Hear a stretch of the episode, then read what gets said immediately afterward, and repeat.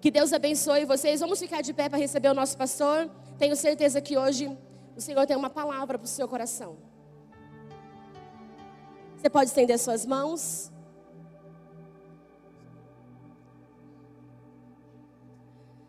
Pai, em nome de Jesus, te agradecemos, Senhor, por mais uma manhã e porque, Senhor, nós sabemos que a palavra será ministrada diretamente para o nosso coração. O Senhor é um Deus que não nos despede de mãos vazias. Por isso, Pai, fale conosco de uma maneira singular. Algo que somente o Senhor pode fazer em nossas vidas é o que esperamos nessa manhã, em nome de Jesus. Amém. Amém. Poder se assentar? Eu vou pedir para a pastora Osana ainda ficar aqui. A gente vai fazer uma oração. É, ontem à noite, era 23 horas e 30, um pouquinho mais, um pouquinho menos. É, a gente vem acompanhando um caso, uma família aqui da igreja, cujo marido já tinha confessado Jesus Cristo como sendo Senhor e Salvador e tinha tomado a decisão de descer as águas do batismo, inclusive nesse último batismo. Mas ele passou durante praticamente 30 dias internado lá no hospital, é, Hospital Paraná. Na quinta-feira eu fui lá na UTI, é, está orando, tendo um tempo, né, apesar de ele estar em coma induzido, entubado. Um caso que foi gradativamente se tornando um caso complexo, grave e chegou ao ponto de se tornar gravíssimo. E Infelizmente, o rapaz de 30 anos, o nome dele é Rafael, é esposo da Pamela, trabalha no salão Musá. O salão, o pessoal, o Rafa, a Luana, todos os funcionários, familiares estão frequentando a igreja, é da igreja, pastora. Nós estamos começando uma célula lá, vai começar logo, logo. Então, são famílias daqui da igreja. E a Pamela, a gente tinha, desde o momento que começou essa complicação, acompanhado ela, a pastora todos os dias conversando, orando. Nós temos é, trabalhado muito em cima de prioridade esses dias. Se você muitas vezes, ah, mandei um WhatsApp e não respondeu, fica tranquilo, a gente vai responder, mas ah, nós estamos focando e focando seriamente nas prioridades, em casos igual da Pamela.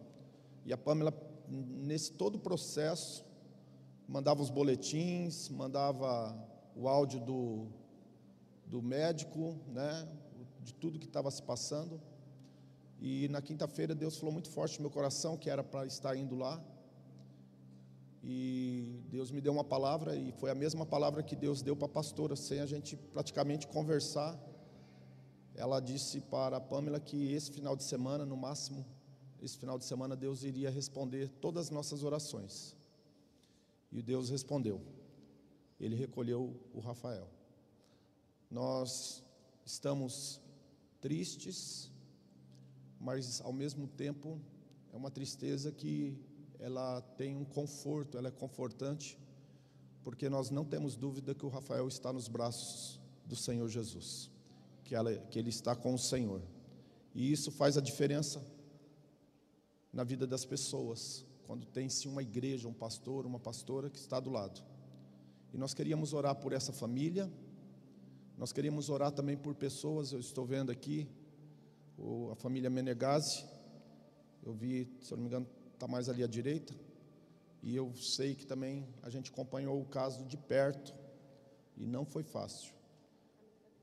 Família da Adriana agora também perdeu a mãe, apesar que não foi do Covid, né, mas perdeu a mãe. Então nós estamos acompanhando, conversando. Iguais a esse caso, tem vários outros casos. E uma coisa que eu aprendo, né, nós aprendemos, eu e a pastora temos conversado muito sobre isso porque nós vivenciamos isto. Nós não estamos ajudando pessoas que nós não sabemos o que falar e como acompanhar essas pessoas. É, essa jovem, ela tem 26 anos e ficou viúva. A pastora também ficou viúva aos 27 anos. A família Menegazzi deixou duas crianças, dois filhos, uma, mulher, uma moça de 25, 26 e um menino, Gustavo, de 18.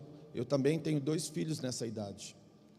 E todo o processo de Covid, de asepsia, é o mesmo processo, é idêntico o processo que a pastora ah, passou e que veio a óbito. Então, a gente, como igreja, nós somos família. Nós mandamos colocar ali no layout dessa igreja.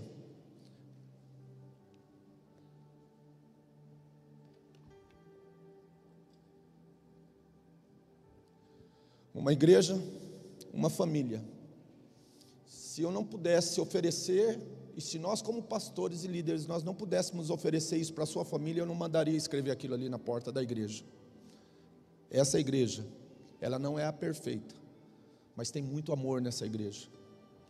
Essa obra aqui, ela é feita com muito suor, sangue e lágrimas. Se o Senhor nos tem abençoado é porque Ele tem visto nossa vida, Ele tem visto nosso coração, e Ele sabe que nós somos uma igreja, uma família. E se você está com a sua família aqui, você está num excelente lugar, porque essa igreja é para você, que tem como prioridade Deus, família. Vamos orar, vamos entregar, vamos pedir ao Espírito de Deus que console a vida da Pamela. Os pais do Rafael precisam de Jesus.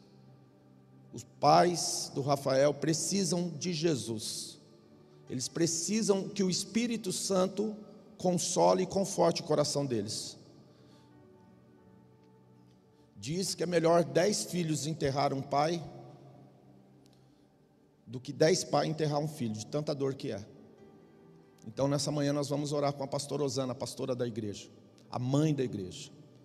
E nós vamos pedir ao Senhor consolo. Foi o que nós cantamos hoje aqui, né? Amém. Fecha os... Amém. Amém. Feche os seus olhos. Se você pode, estende as suas mãos. A Pamela agora está velando o esposo dela. E eu falei para ela assim: Eu sei exatamente o que você está sentindo hoje. Mas Jesus está com você, você não está sozinha. E nós, como família, vamos declarar isso. Pai, em nome de Jesus. Senhor, eu quero te apresentar a vida da Pamela, a vida do Pedro, filho da Pamela e do Rafael. Senhor, e os pais, a família do Rafael. Senhor, eu sei que ela não está sozinha, o Senhor está lá com ela. Senhor, vai ser um dia muito longo para sua filha, mas ela jamais vai estar sozinha, Senhor. Senhor, que o Consolador, o Espírito Santo, esteja lá com ela agora, fortalecendo a vida dela, fortalecendo, Senhor, o corpo, fortalecendo o físico, o espiritual, Senhor. Senhor, que em nome de Jesus Cristo, a paz que vem dos céus invada aquele lugar, Jesus. A paz que reina, Senhor, e que vem de ti, invada aquele ambiente e que eles possam entender que o Senhor Jesus estava com Rafael, que o Senhor Jesus tem o controle de todas as coisas, que eles não estão abandonados e que o Senhor está lá cuidando de cada detalhe. Nós te agradecemos como igreja, como família, Senhor, que possa ser enviado, Senhor, cada oração aos céus e que eles possam ser amparados em nome de Jesus. Amém. Amém. Amém. Glória a Deus. Ah, domingo passado eu comecei a pregar uma mensagem e de propósito eu não terminei, não fechei ela porque eu gostaria de fechar ela hoje no culto de Santa Ceia. Preguei Marcos capítulo 2, se você quiser abrir a sua Bíblia, que narra a história quando alguns amigos pegaram um paralítico que estava sobre uma cama abriram, abriram o telhado onde Jesus estava e desceram a cama do paralítico.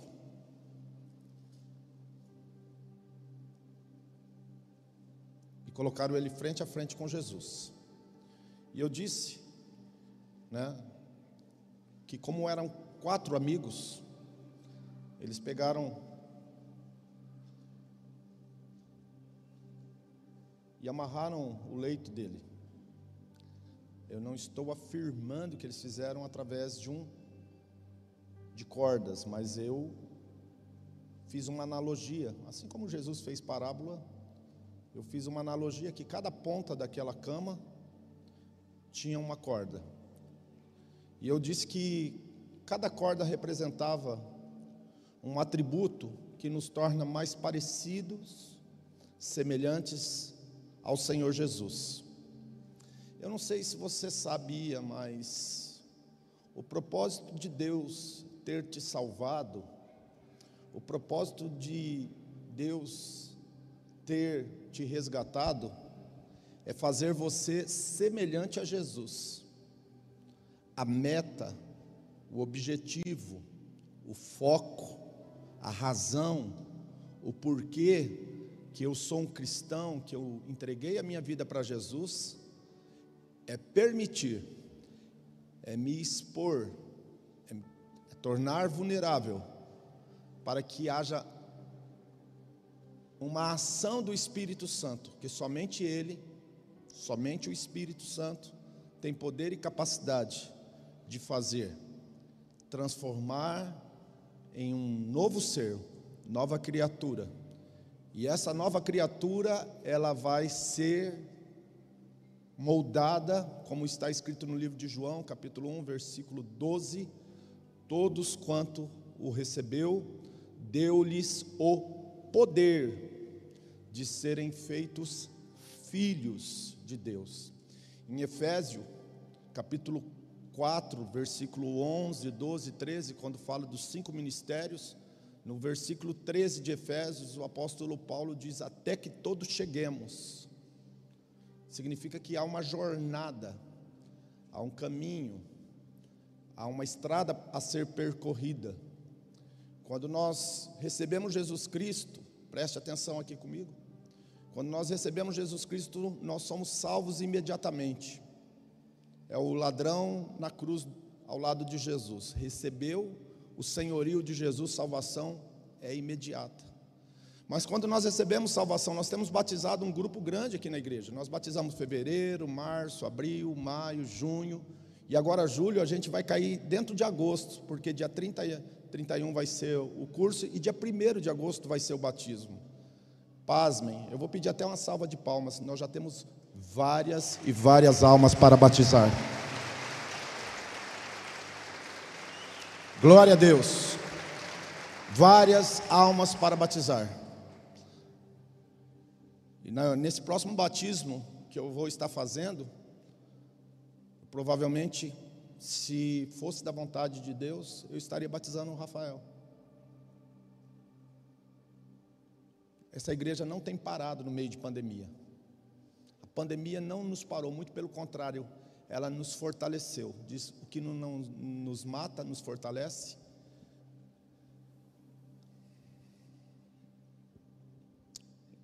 Então nós temos uma caminhada, uma jornada, ser parecido com Jesus. E alguns atributos levam a cada um de nós a ser aperfeiçoados no amor. Um dia eu descobri por que, que a igreja não é perfeita, por que, que a igreja não é o lugar mais santo do mundo, e isso mudou tota, totalmente a minha ótica enquanto ser igreja. Tem gente que vem para a igreja achando que vai encontrar um, um povo de asas e auréola na cabeça, todo mundo perfeito e santo, todo mundo, sabe, só fala salmos, fala em mistério, entrega profecia. Tem isso na igreja, sim ou não? Mas não é só isso que tem na igreja. Na igreja tem muita gente pecadora, muita gente imperfeita. E aí um dia eu estava falando com o Senhor, porque em um determinado momento da minha vida, na, na, verdade, eu quis fazer a, a, obra do Espírito Santo, de transformar a vida de uma pessoa, mas a gente não tem essa capacidade, esse poder. E eu descobri por que, que a igreja não é perfeita? Para que eu, Jaquenilson, seja aperfeiçoado no amor.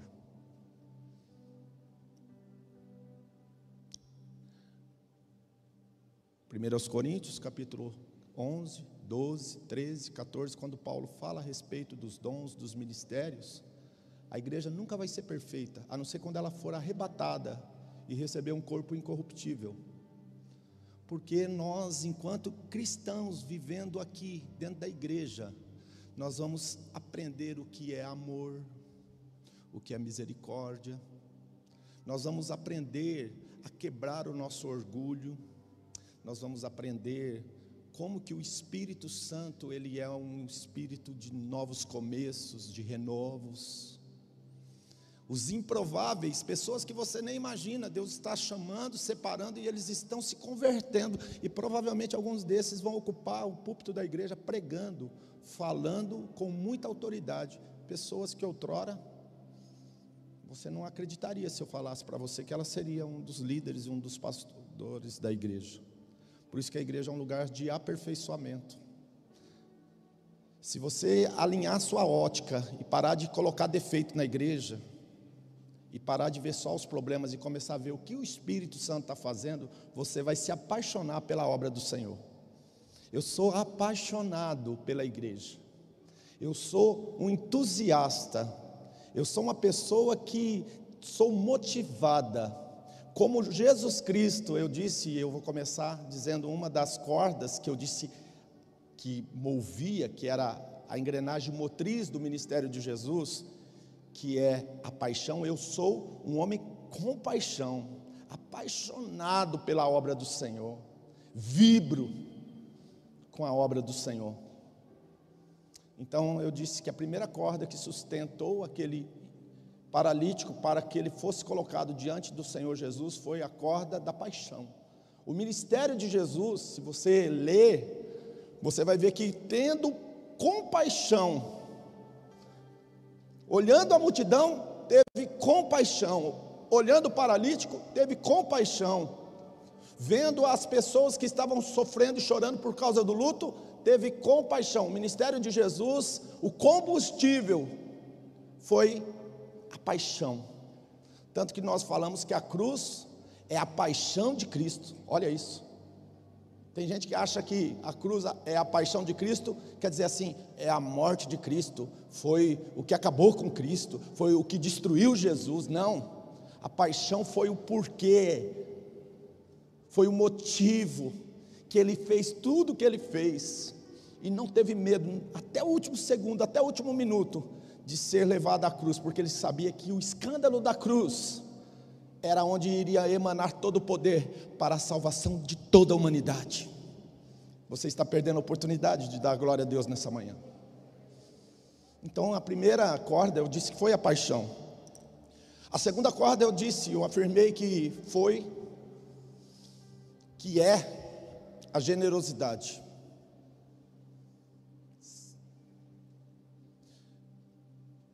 Eu não espero coisas grandes de pessoas que não são generosas.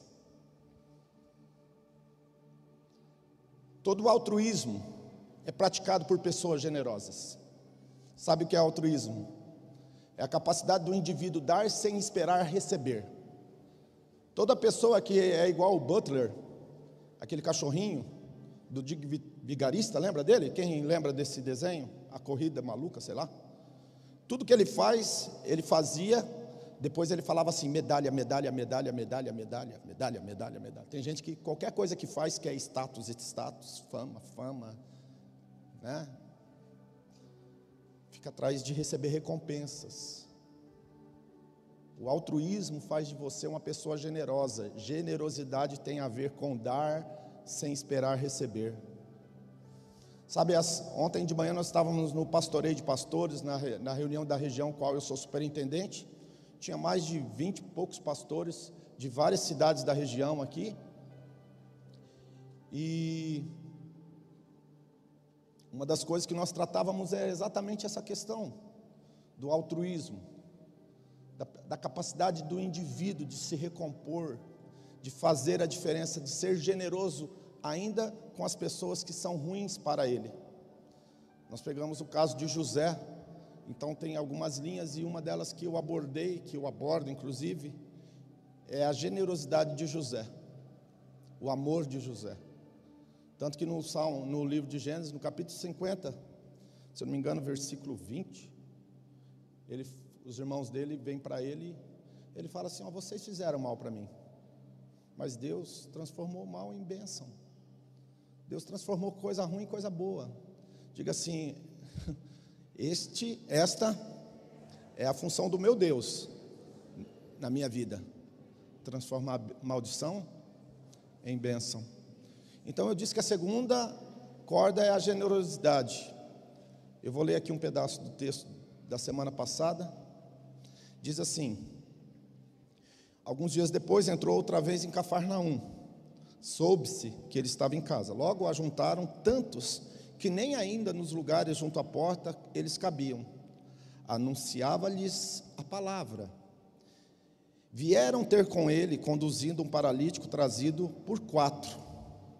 Não podendo aproximar-se dele por causa da multidão, descobriram o telhado onde estava e, fazendo um buraco, baixaram o leito. Ele estava deitado numa cama, num leito, em que jazia o paralítico.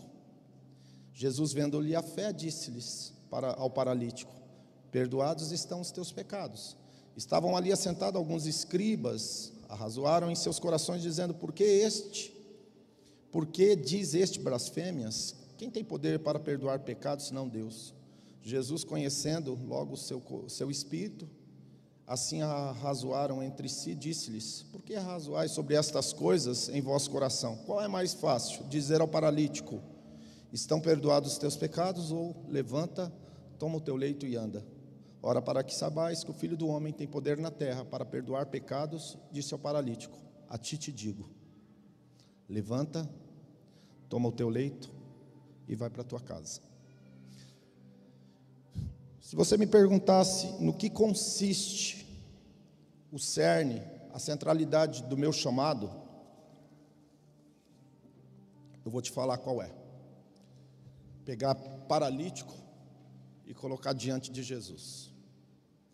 Pegar pessoas feridas, machucadas, pessoas arrebentadas e introduzi-las na presença de Jesus.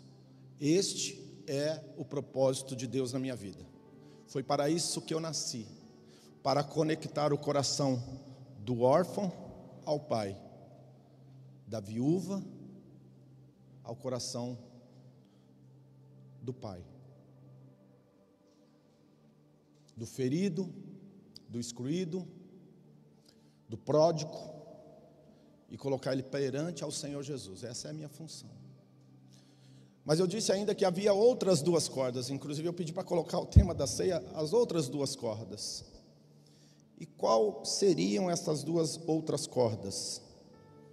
Ao contrário de domingo passado, que eu tinha todo o tempo para dissertar, falar a respeito, hoje eu quero sintetizar, porque eu tenho certeza que o teu coração já está preparado como uma terra que foi arada, que foi adubada para receber essa palavra.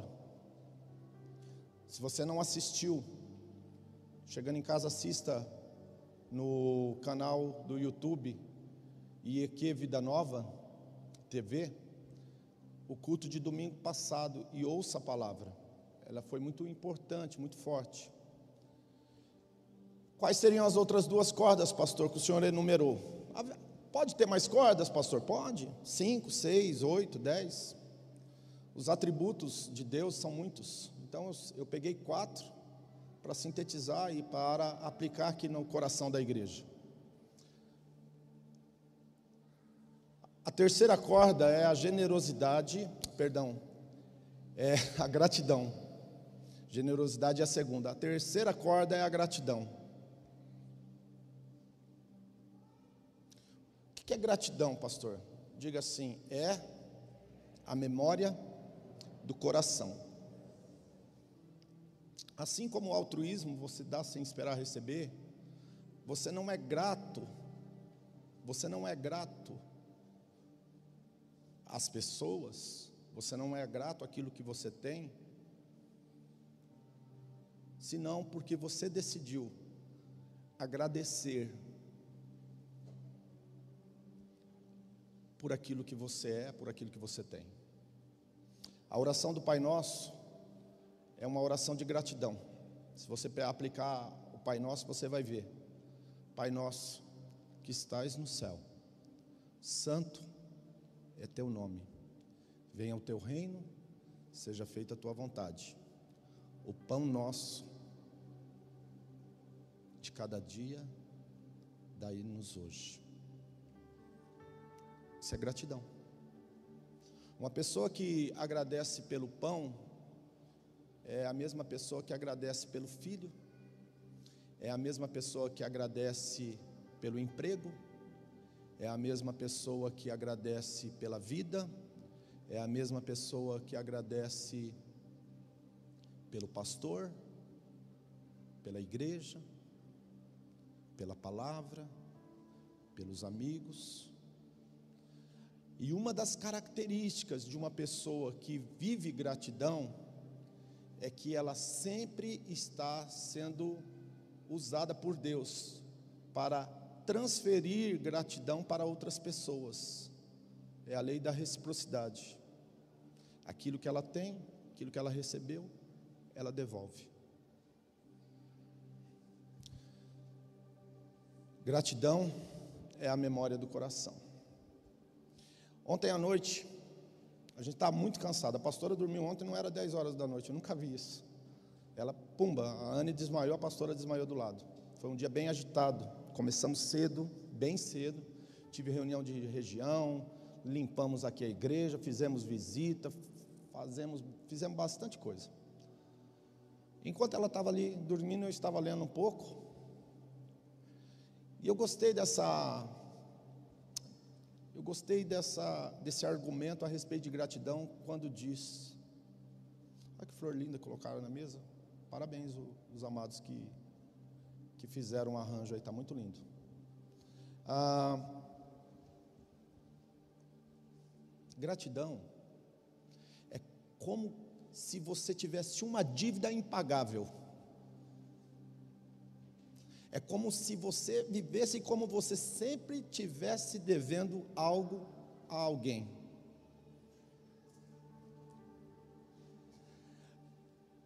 Sabe qual é o nosso problema? É que a gente acha que ninguém deve nada para nós. Eles fizeram porque tinha que ser feito, era obrigação deles. Eu mereço. A palavra eu mereço é a palavra mais egocêntrica, mais egoísta, mais narcisista que eu conheço sobre a face da terra. Eu mereço. Gratidão é você sentir-se devedor por coisas tão pequenas. Mas a gente vive como a gente não devesse nada para ninguém. Inclusive, a gente pensa que nós não devemos nada nem para Deus. Aliás, é Deus que nos deve. E sabe quando vai nascer gratidão? No coração de pessoas que não entendem que são devedoras? Sim! Nunca. Porque ela sempre acha que ela merece. Ela sempre pensa que ela precisa ter isso sim, porque é dela, é por direito. Quem entende de graça entende de gratidão. Não sois salvos pelas obras, sois salvos pela graça. Isso não vem de vós, é dom de Deus. Toda pessoa ingrata, ela não tem um sentimento de dívida para com ninguém. O maior exemplo de ingratidão na minha ótica, na Bíblia, e eu trabalho com esse parâmetro na minha vida, porque também, senão a gente vive frustrado, não é? É os dez leprosos. Chegaram-se dez leprosos. Jesus curou quantos? Quantos leprosos Jesus curou? Quantos? Só os vivos. Quantos? Dez homens chegaram leprosos. Dez homens foram curados. Mas desses dez, um voltou para agradecer. Os outros nove não voltaram. Então o parâmetro para mim, enquanto pastor, para ser um camarada feliz com Jesus, é que se fizeram isso com Jesus, eu não posso esperar o menos por mim. Ontem eu estava escutando uma música, por acaso, que dizia exatamente isso. O camarada construiu uma escola, o camarada construiu um shopping, o camarada construiu vários edifícios, nenhum falaram para ele, ó, oh, você não pode ficar aqui porque das duas uma. Ou você quer roubar, ou você está intentando algum mal contra alguém. Aí ele foi embora. Na escola, o filho dele não pôde estudar porque filho de gente que não tem sapato, que é descalço, que é pobre, não podia estudar naquela escola, que não tem dinheiro para pagar a mensalidade. Aí ele entrou numa igreja e Deus falou com ele. E quando Deus falou com ele, ele falou assim: fica tranquilo, porque eu criei os céus, eu criei a terra, eu criei a água, eu criei o homem, eu criei tudo. E na maior parte, na maioria das casas, eu também não posso entrar.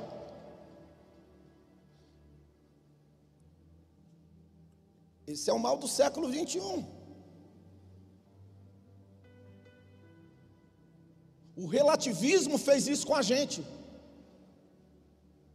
Os nossos valores, eles estão sendo bombardeados diuturnamente para destruir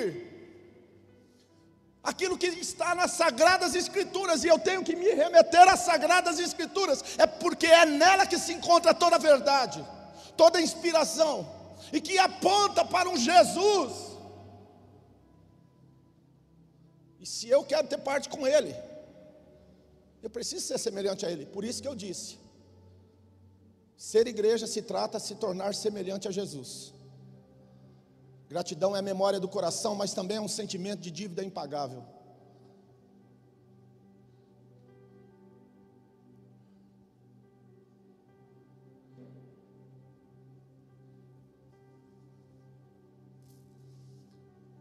Fazer uma pergunta para você.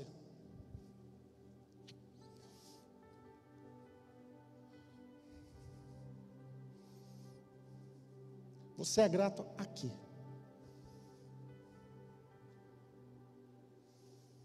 Sabe, essa igreja precisa de pessoas. Essa semana eu conversava com uma pessoa que veio aqui, vai nos ajudar a mexer na igreja. E ela falou assim: Pastor, igreja, pessoas fortes. Pessoas, pessoas, pastor. Essa igreja precisa de tanta ajuda. Essa igreja está precisando tanto de você.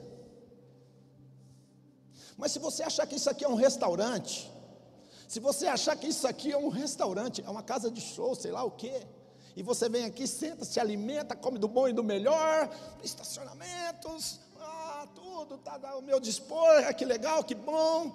Pronto, vou voltar para casa agora. Inclusive, eu já dei até o dízimo essa semana. Olha, meu filho, deixa eu te falar uma coisa para você. Tem alguma coisa errada com o seu coração. Você não está sendo grato ao que Jesus fez por você, não. Quer ajudar no ministério infantil? Ah, não, pastor, hoje eu não posso, não tenho, não. Não. Deus, família, trabalho. Precisa de diáconos. É, pastor, eu não estou tá pronto ainda, eu não consigo. Tá bom, meu filho. Precisamos de técnicos, pessoas que consigam habilitosas, habilitosas, habilidades, trabalhar com, com essas questões relacionadas à tecnologia ali. Deus não me chamou ainda. Pode ser que Ele te chame.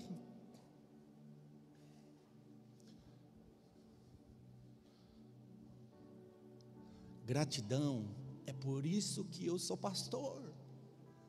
Eu sou pastor não é para ficar rico. Não, eu não sou pastor para ter um nome, para ser o Jaquenilson. Eu chego no mercado, todo mundo fica me olhando. Eu entro no shopping, eu pergunto para o pastor, eu entro dentro do elevador, eu tenho que vir, fica sem graça, a pessoa fica me olhando assim. Eu estou andando no meio da rua, os carros buzinam, eu, eu pareço um bobo, eu não gosto nem andar na rua. Estou andando no meio da rua, bip, aí bip, a pastora fica olhando, fica olhando. Mas não é por isso, não é por ser conhecido.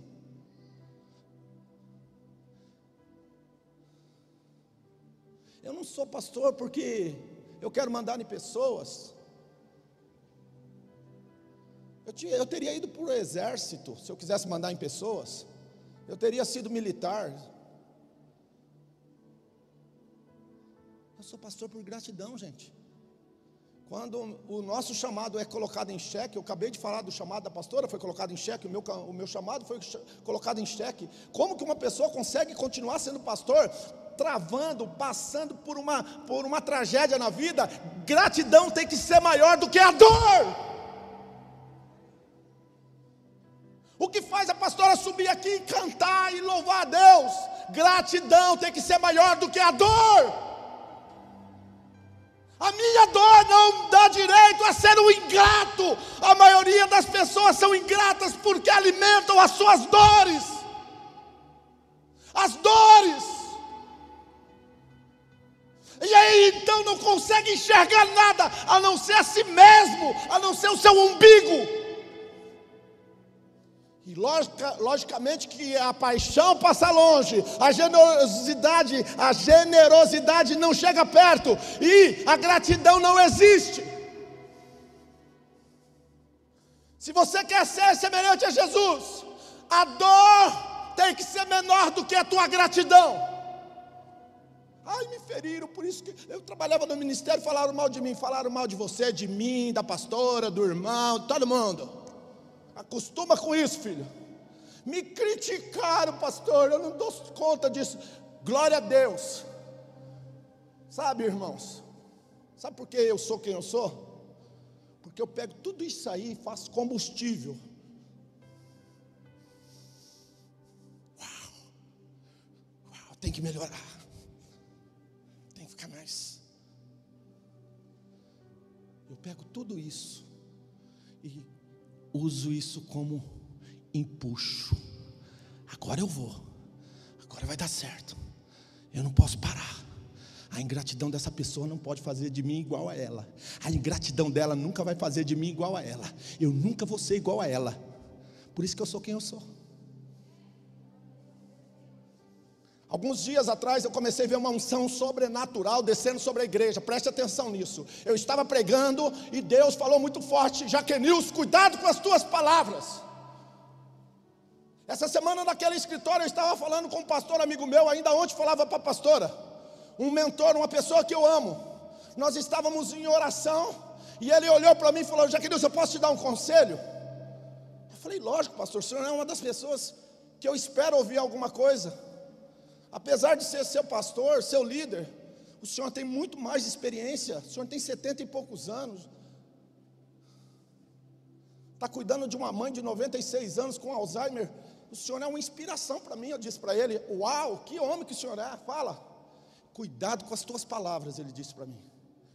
Tuas palavras têm sido muito pesadas, no bom sentido da palavra. As pessoas, quando você fala, elas estão recebendo porque você tem autoridade no que você fala. Então usa ela com sabedoria. Ou coisas que eu ficava dois meses tentando explicar para uma pessoa. Hoje eu uso dez minutos, a pessoa senta na minha frente, eu falo com ela, ela recebe, abre o coração e bumba, a coisa acontece. Sabe por quê? Por causa da autoridade da palavra que Deus tem me dado. E da onde que vem a minha autoridade? Do meu testemunho daquilo que Deus tem construído na minha vida, daquilo que eu tenho permitido o Senhor fazer.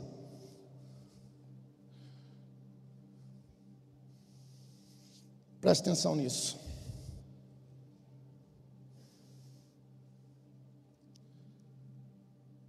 Não fuja disso. Não é vergonha se sentir devedor. Paulo diz: ninguém devais nada senão amor. Então você deve amor às pessoas a não ser o amor. Não é amor que ele falou? A ninguém devais nada senão amor. Então, o amor é o combustível da gratidão. O amor é o combustível da paixão. O amor é o combustível da generosidade. E por último, a última corda que desceu aquele paralítico e que faz de você e eu mais parecido com Jesus é a corda da honra. Paixão, generosidade, gratidão e honra.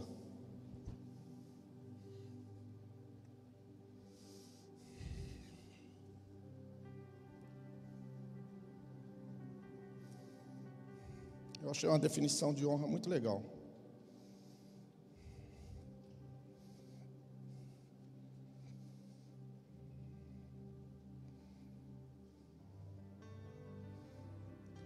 Honra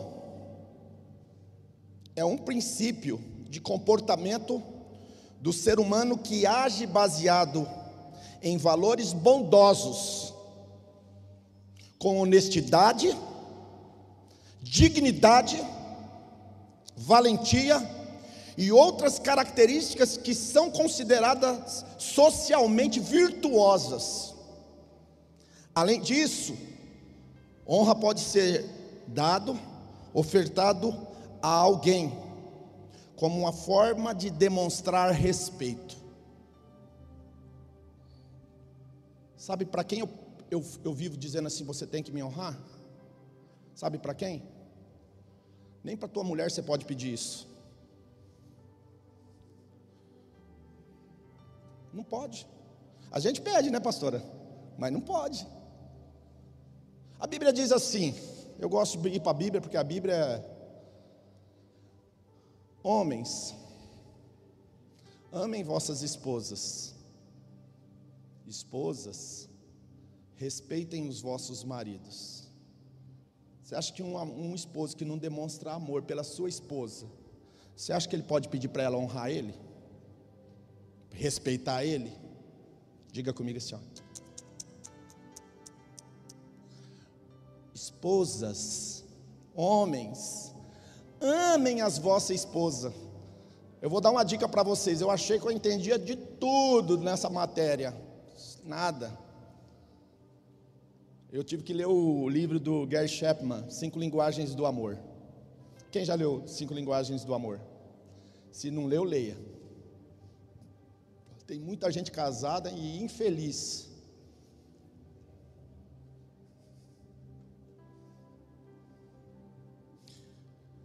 Amém? Você tem que entender como que é que a pessoa recebe amor, não é como você quer dar, não. Honra. Eu vou ensinar uma coisa para vocês aqui. O que é honra, pastor Jaquenilson? É colocar outro em primeiro lugar. Então, se você vive honrando, você que está em casa assistindo, você que está aqui, se você vive honrando a pessoa errada, colocando em primeiro lugar a pessoa errada, sabe qual é o nome disso? Quem sabe? Hã? Quem quer aprender, diga amém. Isso é idolatria. Honrar a pessoa errada é idolatria.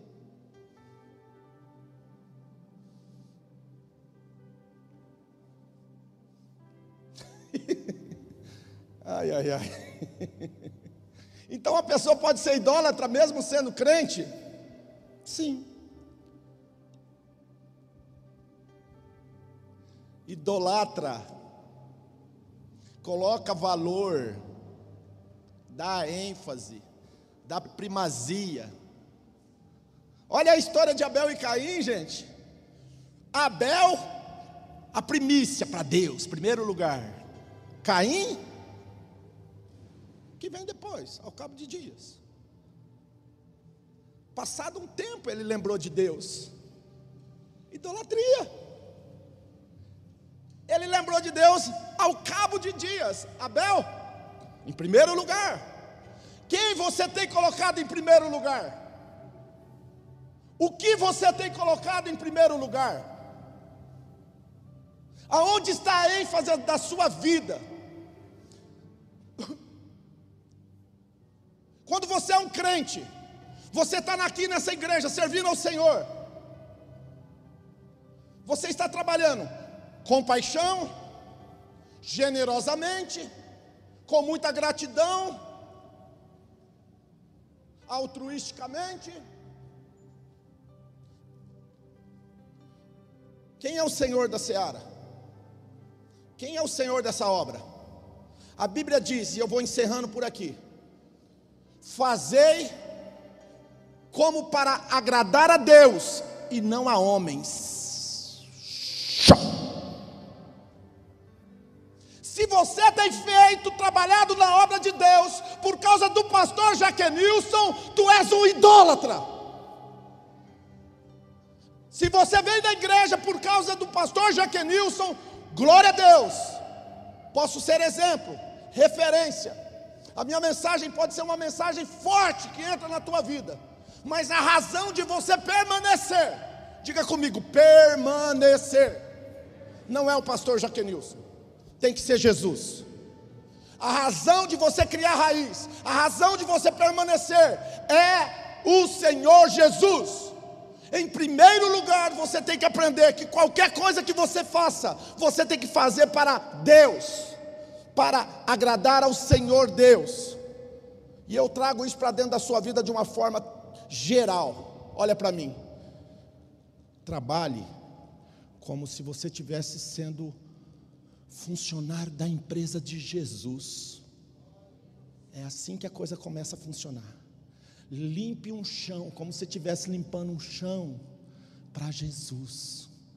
Cuide do teu filho e da tua filha, como se você estivesse cuidando das criancinhas de Jesus. Não é seu, não, tá? Não é teu, não. Toque essa guitarra, toque esse violão, toque essa bateria, toque esse teclado, coloque a boca nesse microfone, faça como se estivesse fazendo para o rei, não para o rei Jaquenilson. Venha nessa igreja, se torne um membro, se apresente para ser um trabalhador da seara de Jesus, da seara de Jesus. arrume as lâmpadas, ajude a organizar tudo isso. Mas nunca se esqueça, ninguém te mandou fazer isso, você está fazendo porque tu ama Jesus, porque tu queres honrar Jesus.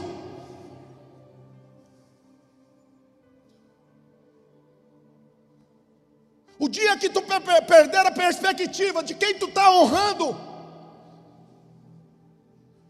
e por consequência, hein, eu vou ser atingido positivamente. Porque quando você honra Jesus, é impossível você desonrar o seu pastor e a sua pastora. É impossível você desonrar o teu líder de diáconos, o teu líder de, voluntário, o teu líder de louvor. Falar mal, se comportar mal dá mau testemunho. A igreja está cheia de mau testemunhos. Certa vez Mahatma Gandhi disse: Eu me tornaria cristão se não fosse pelos cristãos. Como eu queria e eu quero viver isso. Andando no meio da rua. Ô oh, Jesus. Não, oh, é o Jaquenilson. Eu te confundi, eu pensei que você era Jesus. Jesus era você. A minha alegria é quando alguém é tocado pela minha vida, mas ela não pensa que sou eu, ela pensa que foi Jesus. Por isso que eu não vivo buscando honra e glória de homens.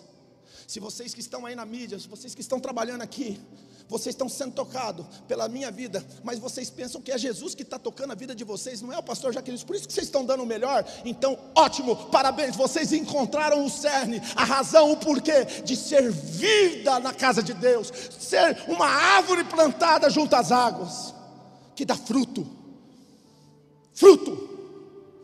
Paixão é um fruto de Deus na sua vida. Ser apaixonado ser consumido pela tua missão, pelo teu chamado, isso é um fruto de Deus na sua vida. Ser generoso, ser generoso é uma obra do Espírito de Deus que está agindo através de você, é fruto de Deus na sua vida. Ser uma pessoa grata, sabe? Eu vou voltar em gratidão aqui, gratidão, e vou ensinar uma coisa para vocês. Eu tenho tanto para falar. Sabe a palavra servo na, na, na Bíblia?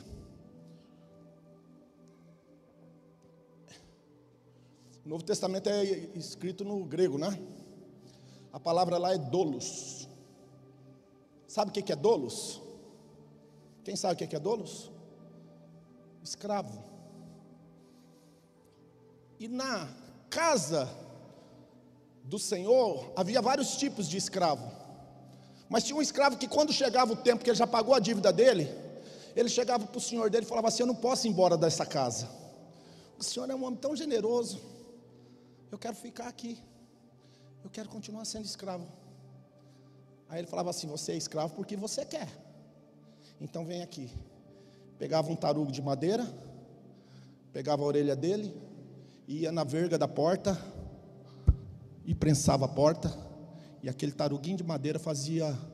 Como é o nome desse negócio que o pessoal usa hoje na, na, na, no ouvido, na orelha e o pessoal não gosta? Jesus inventou alargador, sabia? Tem gente que não gosta de gente que tem alargador porque acha que é do demônio. Mas e aqueles um que servia na casa dos homens de Deus? Tem cada besteira no seio da igreja, eu só acabei com uma agora.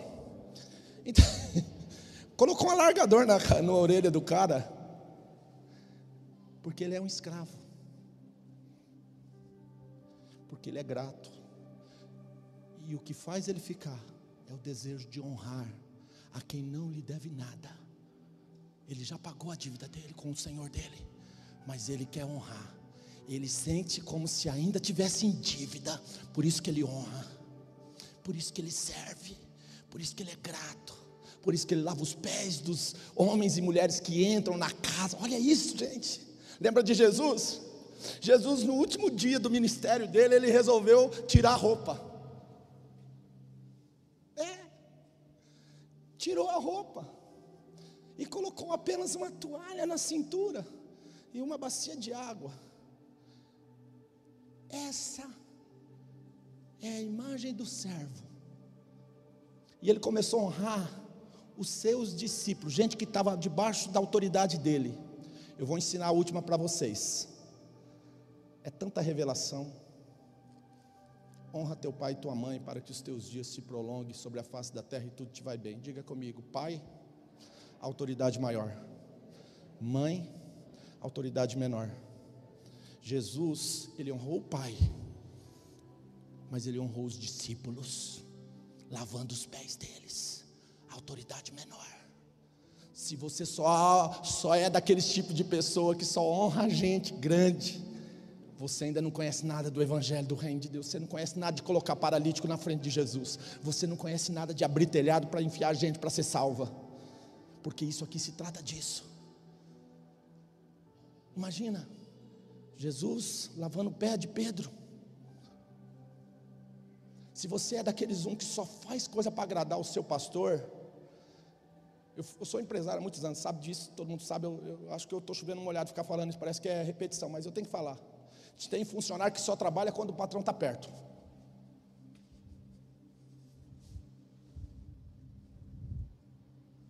Eu tinha um funcionário, Diego lembra dele.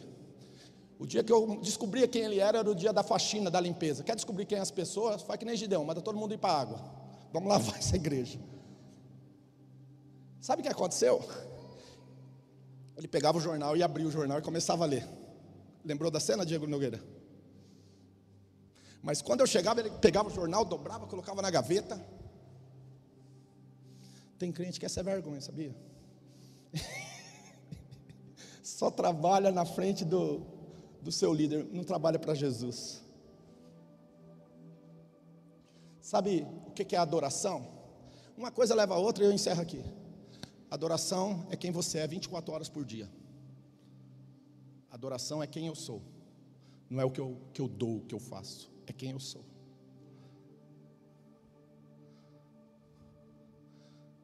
Abel deu o melhor. Deus aceitou a oferta de Abel e a oferta de Abel fala até hoje. E aceitou a pessoa de Abel. Livro de Levítico é o livro da lei. Sabe qual é a centralidade do livro de Levítico? Para que seja aceito. Se coloque de pé.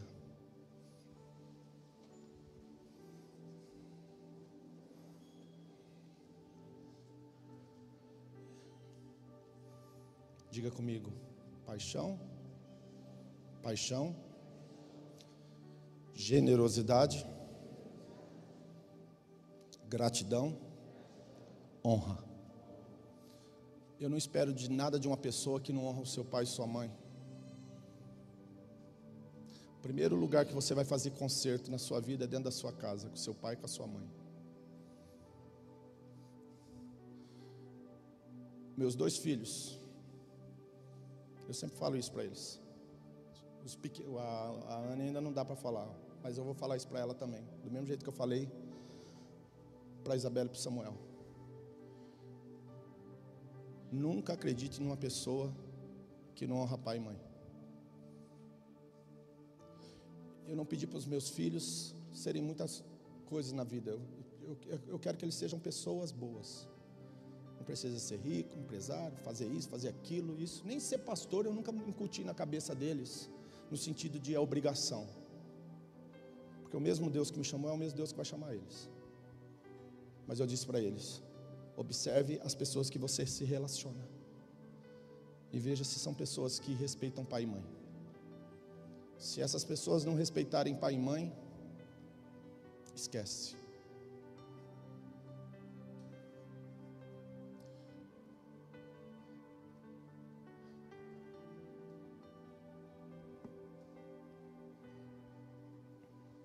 Feche os teus olhos, adora um pouquinho.